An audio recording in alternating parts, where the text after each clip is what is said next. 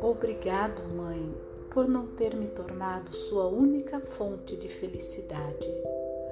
Obrigado por ter uma vida diferente da do meu pai, para ampliar as minhas escolhas e poder me espelhar. Obrigado, mãe, por trazer os seus amigos para a residência, assim compreendi que as amizades completam a família. Obrigado por não ter sido submissa e calada um dia ruim acaba e não compromete a semana. Obrigado, mãe, por ter saído com suas amigas para beber e se distrair. Assim eu recebia duas vezes o seu beijo de boa noite, em sua partida acordado e em seu retorno dormindo. Obrigado, mãe, por defender seus pontos de vista, suavizando os argumentos ao piscar com o olho direito. Toda discussão era uma aula de paciência. Esperar o outro falar para então opinar. Obrigado, mãe, por dedicar alguns dias das férias para viajar como casal e namorar.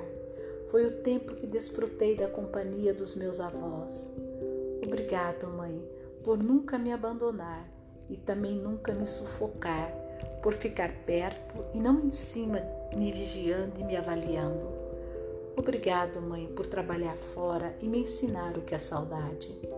Obrigado, mãe, por ser feliz com meu pai e se separar quando já estava triste. Não odeio o casamento por sua causa. Obrigado, mãe, por não me anular sendo perfeita, mostrando que explodia, que errava, pedia desculpa e seguia adiante.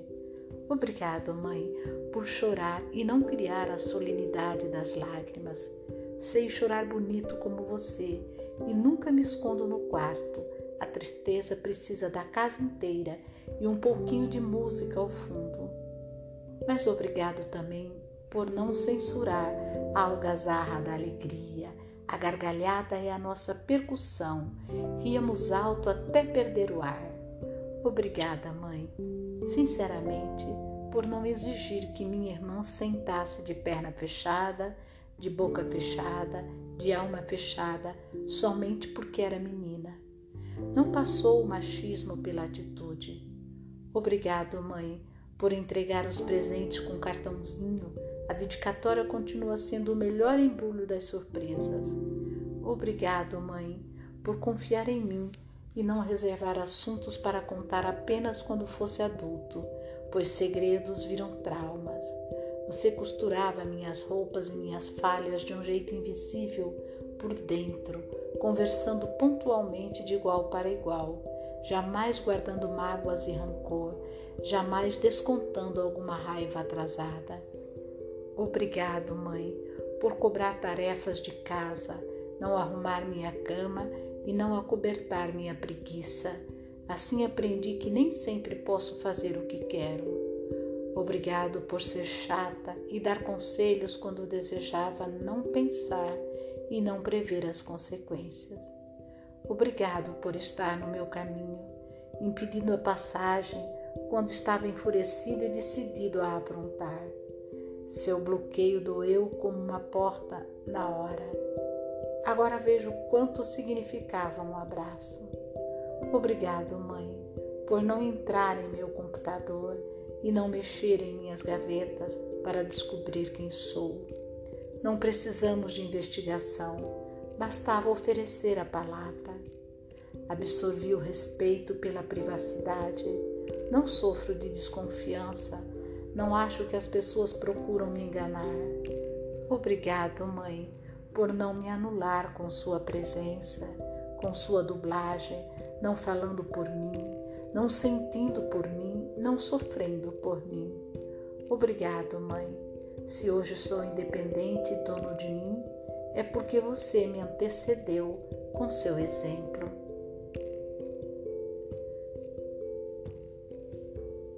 Até o quinto dia de vida é obrigatório o teste do pezinho.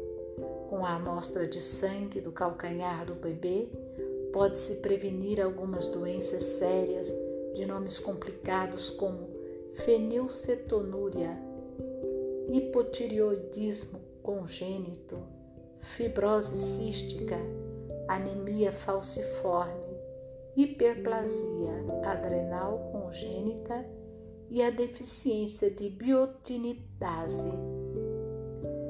Existe depois um outro teste do pezinho com os filhos para antever se realmente amam os pais. É o exame poético e sutil que detecta o alto grau de saudade e apenas deve ser feito com crianças acima de 10 anos, nos momentos de partidas e despedidas em aeroportos e rodoviárias. É quando o filho levanta o pezinho para dar o abraço. Poucos reparam, mas ele traduz perfeitamente todo o apego filial. É um upa forte, onde as pernas saem do chão. Se os pais enxergassem o movimento de impulso, estariam chorando compulsivamente e não viajariam mais.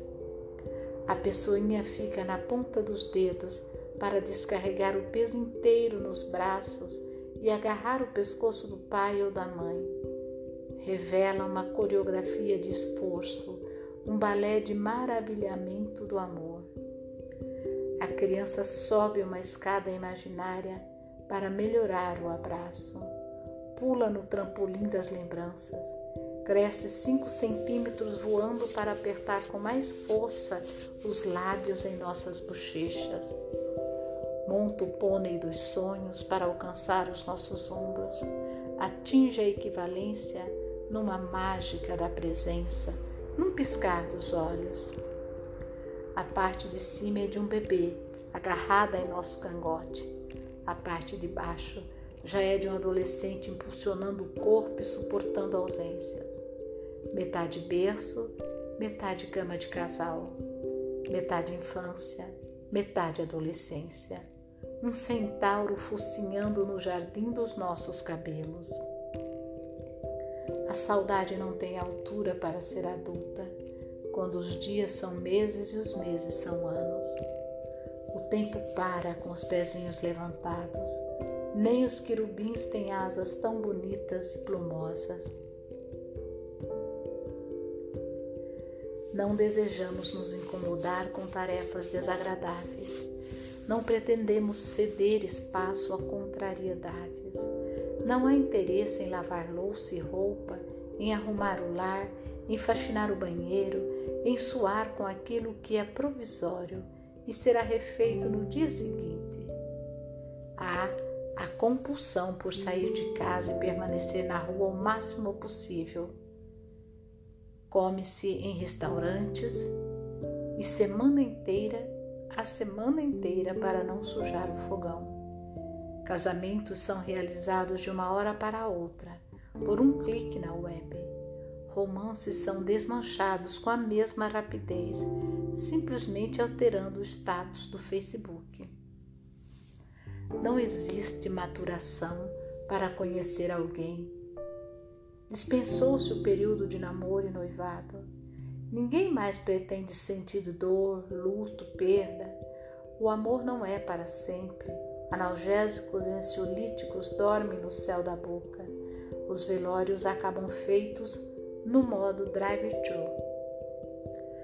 As novas gerações só procuram o que provoca euforia, não aguentam passar dificuldades, não largam a casa dos pais, mesmo adultos, e trabalham em empregos temporários para economizar e viajar. Não moram sozinhos tão cedo. Não entendem o que é atravessar a penúria em nome da independência. A adolescência é um eterno egoísmo. Morreu o sentido de formar um patrimônio, de ter uma casa própria, envelhecer junto pagando as lentas prestações e legar melhores condições aos filhos e netos.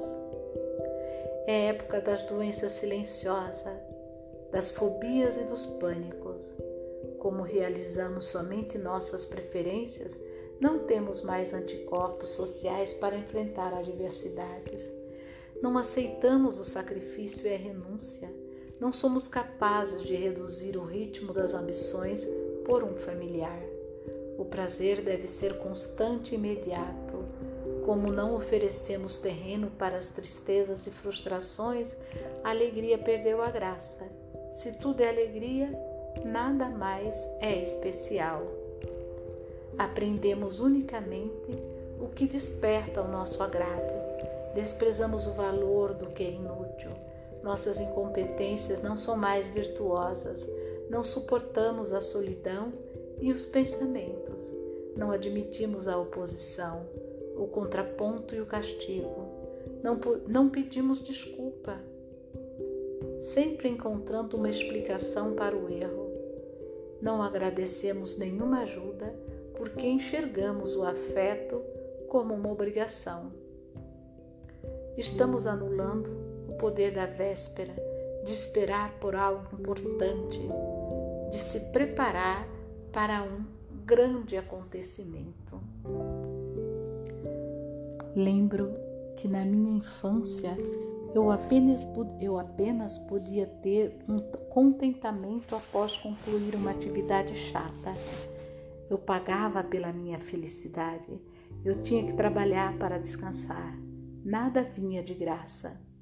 Para conseguir dinheiro e obter o ingresso da matinê de domingos, era obrigado a engraxar todos os sapatos da casa, dos pais e dos irmãos. Uma fileira de dez pares me aguardava na escada do pátio.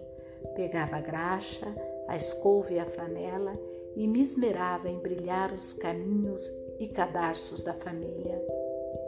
Se não acabasse até o meio-dia, o cinema ficaria para o próximo final de semana.